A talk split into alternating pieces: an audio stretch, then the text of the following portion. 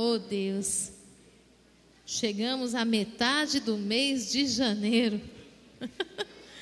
Deus tem pressa ou não tem para abençoar a sua vida? Já estamos na metade do mês. Gente, que coisa linda. Eclesiastes capítulo 3, quando você encontrar, diga glória a Deus. Oi, tudo bem? Vocês estão aí? Eclesiastes capítulo 3, verso 9 em diante. Vamos ler. Amém? Para que você não tenha dúvida que está escrito. Quem encontrou, diga amém. Bispo, encontrei ali no telão. Você traz a Bíblia para a igreja, meu querido. Quando a gente vai para a academia, leva a garrafinha de água, leva a toalha e vai vestido adequado. Quando a gente vai à praia, leva toalha, leva guarda-sol, leva protetor solar e um monte de coisa. Vem para a igreja e não traz a Bíblia. Sangue de Jesus tem poder. Traz a Bíblia para a igreja. Amém? Eclesiastes 3, no verso 9, diz: Preste atenção no que você vai ler. Que proveito tem o trabalhador naquilo com que se afadiga? Eu vou ler de novo. Que proveito tem o trabalhador naquilo com que se afadiga? Vi o trabalho que Deus impôs aos filhos dos homens para com ele os afligir. Tudo fez Deus formoso no seu devido tempo. Também pôs a eternidade no coração do homem, sem que este possa descobrir as obras que Deus fez desde o princípio até ao fim. Sei que nada há melhor para o homem do que regozijar-se e levar a vida regalada. E também é dom de Deus, diga comigo assim: é dom Diga com fé: é dom de Deus. Que possa o homem comer, beber e desfrutar o bem de todo o seu trabalho. Agora, olha o verso 14. Sei que tudo quanto Deus faz durará para. Tudo quanto Deus faz durará para. Quem faz? Deus. Diga assim: Deus faz e dura para sempre. Nada se lhe pode acrescentar e nada lhe tirar. E isto faz Deus para que os homens temam diante dele. Amém? Coloque a mão sobre a tua cabeça e declare assim comigo: Eu não serei roubado. Diga comigo mais uma vez: Eu não serei roubado. Esta palavra vem ao encontro do meu coração e eu clamo para que o Espírito de Deus me traga o entendimento que eu preciso, para que o meu ano flua inteirinho debaixo da bênção do Senhor. Eu não quero ser enganado, eu não quero ser roubado nessa noite. Em nome de Jesus, leva a minha mente cativa na presença do Senhor. Está diminuindo a oração.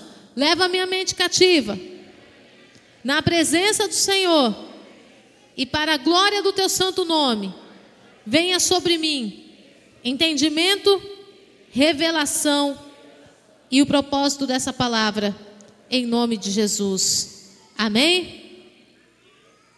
Vocês comeram o que hoje, gente? Foi macarrão com frango? Vocês estão assim, vocês começam no gás e vai diminuindo, diminuindo, está parecendo final de corrida? Começa no gás e vai chegando no final, já está tá andando, não está nem correndo mais. É assim? Não, a gente pode até começar devagar, mas a gente termina é em festa. Amém ou não amém? Eclesiastes 3, Salomão, com toda a sua sabedoria, vem instruindo não somente os homens do seu tempo, mas também a nossa geração. E ele vem pontuando para a gente coisas que são fundamentais para o nosso entendimento. Porque, porque o ser humano, desde que é ser humano, ele tem a necessidade das mesmas coisas, busca as mesmas coisas e acha que pode conseguir tudo na força do braço, como todos os outros homens. E Salomão, depois de ver muita coisa debaixo do sol, como ele mesmo diz em Eclesiastes, Ele percebe que muita coisa é vaidade, muita coisa é correr atrás do vento. E no verso 9, ele faz um questionamento que nós precisamos avaliar. Ele questiona assim: que proveito tem o homem no trabalho em que tanto se afadiga? Que proveito tem? Trabalha tanto que não tem prazer para desfrutar daquilo que você conquistou. Tem dinheiro na conta, mas não tem prazer de sair porque está cansado. Tem lugar para ir, tem convites para ir e não vai porque está cansado. Está tão esgotado emocionalmente, espiritualmente, mentalmente, do ambiente de trabalho a qual trabalha e exerce a função, que não consegue mais olhar com prazer nem para o salário que ganha. E, e Salomão ele pergunta: que proveito tem? Porque não é o dinheiro que você ganha, meu querido, não é só para você abastecer sua geladeira, o seu armário e pagar suas contas. Se o motivo do seu trabalho não for reunir a família, não for gerar comunhão com a família, não for ter momento de lazer com a sua família, se o dinheiro que você ganha não tiver o intuito de colocar os seus filhos na mesa, ele não tem sentido. Ele não faz sentido algum. E uma coisa assim que é muito comum a gente ver são grandes empresários que trabalham e lutam por grandes fortunas e que quando morrem, os filhos se desfazem de tudo. E quem olha do lado de fora fala assim: "Mas que ingratidão. Olha aí o que que dá juntar herança para filhos assim, filhos irresponsáveis, jogaram o trabalho do pai no lixo". Não. Eles se desfizeram daquilo que era dor no coração de uma ausência da vida inteira. De dinheiro que foi ajuntado a vida inteira, mas que nunca foi desfrutado com a família. Uma pessoa que trabalha, trabalha, trabalha e não se dá o direito de descansar, ela ainda não aprendeu a depender do Senhor. Uma pessoa que vira a noite inteira trabalhando porque ela, ela não vai dar conta no outro dia, porque senão, meu Deus, o que, que vai ser? Uma pessoa que carrega sobre os ombros mais do que deveria, ela ainda não aprendeu a depender do Senhor. E quando eu não dependo do Senhor, eu perco dias com minha família que nunca mais vão voltar. Hoje, eu tenho certeza que quem tem filho aqui, ontem você estava com o filho no ventre, você estava segurando o bebezinho, hoje, talvez os seus filhos já sejam até casados. E você olha e você fala: onde que ficou esse tempo? O que foi que aconteceu nesse tempo? Você não viu. Quantas mães frustradas por não terem conseguido acompanhar o crescimento dos seus filhos porque estavam trabalhando. Bispo, é errado trabalhar? Não, não é. Mas Salomão ele está perguntando: que proveito tem o trabalhador naquilo com que se afadiga? Ele está falando que tudo aquilo que é em excesso, tudo aquilo que está fora de controle está tirando você do proveito que você deveria ter. Não há como você desfrutar do que você conquistou se você está cansado. Diga assim: cansaço. Não dá para aproveitar nada. E aí ele continua. Vi o trabalho que Deus impôs aos filhos dos homens para com ele os afligir. Quando a gente lê isso aqui, parece que dá um nó na cabeça da gente. Mas como assim que Deus nos deu trabalho como castigo?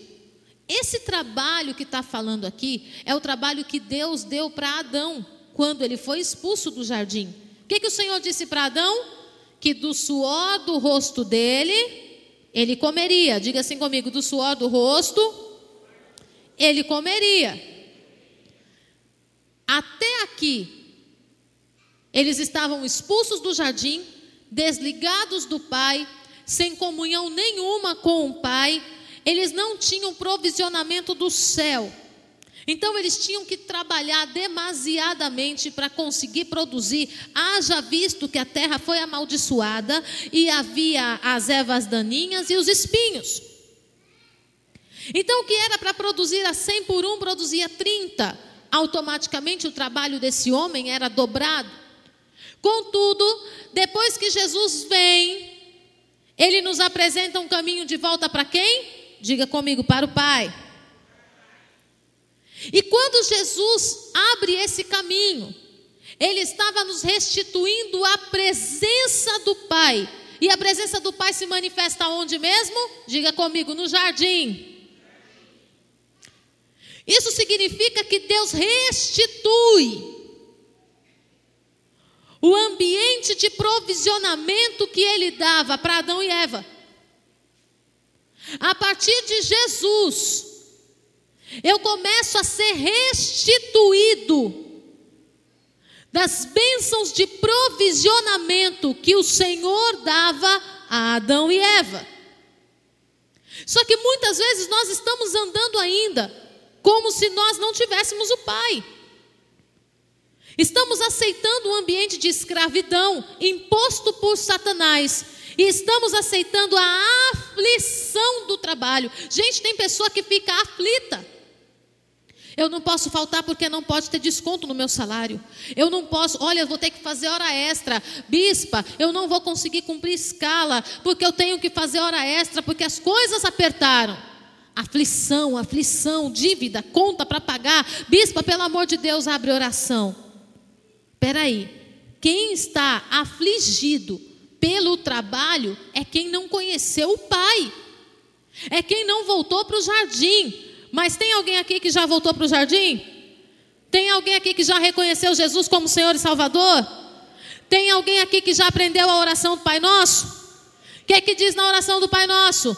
Pai Nosso, o pão nosso de cada dia dá-nos.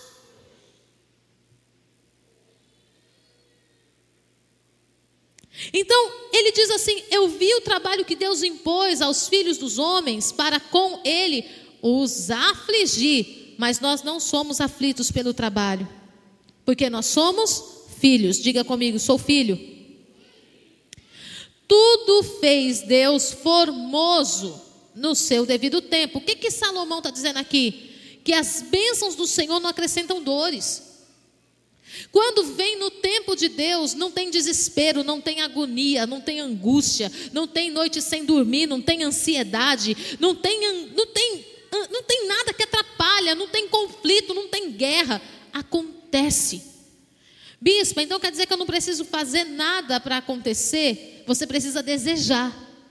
Você precisa orar e estar atento ao que Deus está dizendo. O problema é que nós não queremos ouvir a voz de Deus.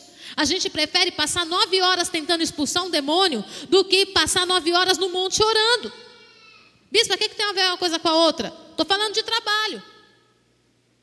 Nós preferimos passar nove horas nas filas dos bancos para pegar um empréstimo do que buscar uma direção em Deus. O que é que Deus quer que eu faça? Nós estamos preferindo muitas vezes ficar tentando, se desgastando, tanto no tempo quanto em recursos, do que sentar e orar e falar, só saio daqui quando Deus fala comigo. E a palavra do Senhor está dizendo que tudo que é feito no tempo de Deus, tudo que Deus faz é formoso. O que quer dizer a palavra formoso? Quer dizer que é agradável, é atraente, é bonito, tem paz. É aquilo que todo mundo quer, que todo mundo deseja.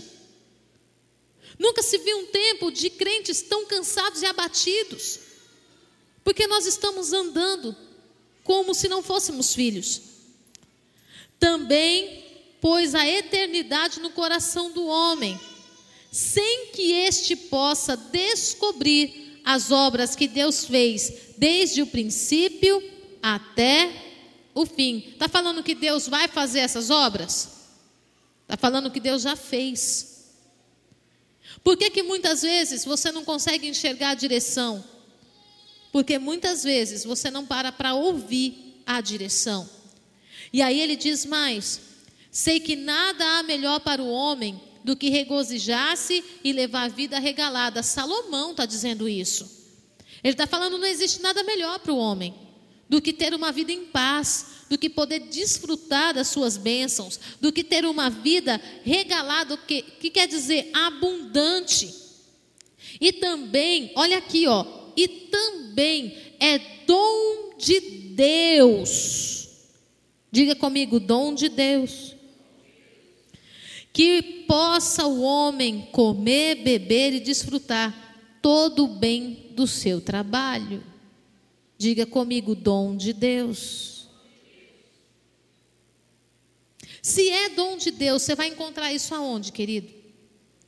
Se o dom de desfrutar do seu trabalho, de ter prazer no seu trabalho, de ter estratégias, se é dom de Deus você comer e beber, viajar, passear, se alegrar, é dom de quem?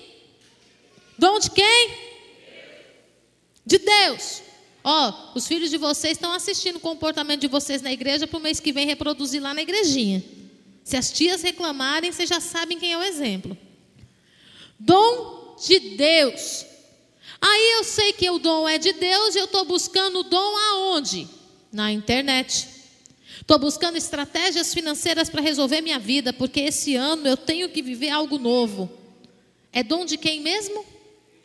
Então eu vou aprender o dom de Deus, eu vou buscar o dom aonde? Diga comigo, na oração, no jejum, na consagração, na leitura da palavra, no entendimento e na revelação. Nunca, se você substituir o teu chamado, teu ministério pelo trabalho, você vai conseguir desfrutar do teu trabalho. Os obreiros que eu tenho na igreja, que mais para tudo é tô aqui, tô aqui, tô aqui, conta comigo, eu tô aqui. São os que moram muito longe ou os que têm muita coisa para fazer. Os que têm muita coisa para fazer, normalmente eles sempre têm um tempo para Deus. E é impressionante como Deus prospera a vida deles. Aí a gente vai na parábola dos talentos. Aquele que recebe um só em terra. Ainda fala assim: enterrei porque o Senhor, ouvi dizer que o Senhor é um homem mau e que, que faz um julgamento muito duro sobre os seus servos e está aqui o seu talento. Não, nós temos um Senhor que confiou em nós e dentro de nós estabeleceu a oportunidade de vivermos um dom de Deus, que é desfrutar do nosso trabalho em família. Não tem sentido, querido, nós morremos de trabalhar e não temos a alegria de estarmos com a nossa família. É dom de Deus, diga comigo novamente: dom de Deus. Diga, não adianta buscar em outro lugar. Dom de Deus se busca no Espírito Santo, através do Espírito Santo, orando ao Espírito Santo, clamando ao Espírito Santo. Sei que tudo quanto Deus faz durará para. Aí você se mata para fazer alguma coisa que o vento vem e leva. Tem gente que começa o um negócio aqui, daqui a três, quatro dias me pede oração de novo, porque já está com outra ideia. Aí daqui para o mês que vem fala, bispa, estou com um negócio aqui na minha mente, Deus vai me abençoar. Já mudou de setor, já mudou de ramo, já mudou de tudo. Aí você olha assim e fala, meu Deus do céu, que empresa que é essa? Que a cada cinco dias virou uma empresa nova. Por que, que isso acontece? Porque está faltando direção de Deus. Porque naquilo em que o Senhor me direciona e que Deus faz através de mim, vai durar para. Vai virar um legado, vai virar um nome. Deus vai usar o teu trabalho para ganhar pessoas. Deus vai usar o teu dom para atrair pessoas. Naquilo em que Deus te ordena fazer, Ele vai enviar um povo que vai conhecer o nome dEle através de você. Naquilo que você deixa Deus soprar você, te direcionar, Ele vai te conduzir pessoas que você vai falar assim: meu Deus, eu não estava esperando por isso. Tem algumas pessoas aqui na igreja que a minha oração é a seguinte: Senhor, diminui a carga horária de trabalho e aumenta o salário. Mas por quê? Porque essa pessoa tem prazer em evangelizar, essa pessoa tem prazer em pregar, a palavra do Senhor, tem prazer em ganhar vidas para o Senhor. Então, ela precisa de mais tempo livre. E eu já tenho vivido alguns testemunhos, Deus enviando recursos, Deus enviando provisionamento, e eu oro nesta noite que esta palavra se cumpra sobre a tua vida. Todo aquele que tem o coração voltado para Deus, que viva abundância de recursos na sua casa, na sua vida, na sua família, para que você possa cumprir o ídolo do Senhor. Tudo que Deus faz durará para sempre. Diga assim comigo, a partir dessa noite, eu só quero o que o Senhor quer para mim. Isso é de verdade? Então vamos falar de novo, a partir dessa noite, eu só quero o que o Senhor quer para mim.